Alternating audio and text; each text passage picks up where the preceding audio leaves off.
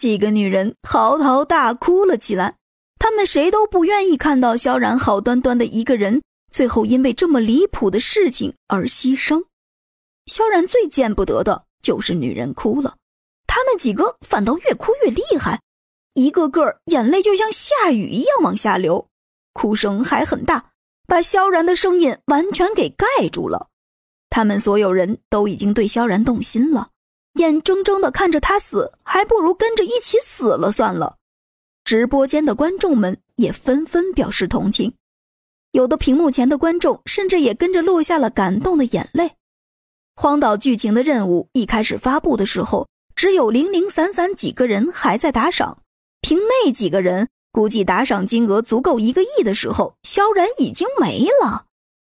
观众们根本不相信这个主播会死，但现在。直播的内容对他们来说已经有了感情的共鸣，他们实在是没有见过这么优秀的演员，不愧是宋菲儿啊！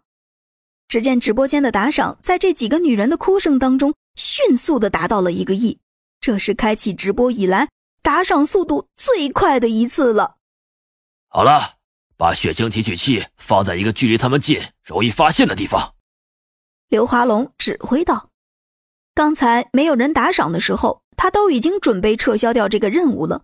可实在是没想到观众的反响会这么大，这样一来，他的钱就能赚得更加理所当然了。无人机已经飞在众人的上空，根本没人注意。萧然还在懊恼于周围这帮女生们的哭声，转眼间便发现海岸的另一边有一个柱状的物体。哎，你们看那边是什么？萧然故作兴奋地喊道：“他这样说也是为了转移一下这几个人的注意力，让他们别哭得那么伤心。”几个女生果然都朝着萧然手指的方向看去，一看到那黑色的东西，苏妍儿抹了抹眼泪，呐喊了起来：“啊，是血清提取器！太好了，我们有血清提取器了！快，赶快，这样萧然就能不离开我们了。”几个人朝着那个方向疯狂的跑去，速度比平时被野兽追赶的时候还要快。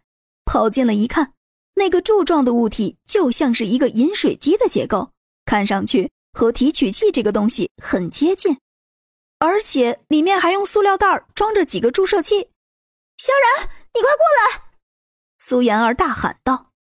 萧然本来想都没往那方面想，但一听苏妍儿这么激动。也跟过去看了看。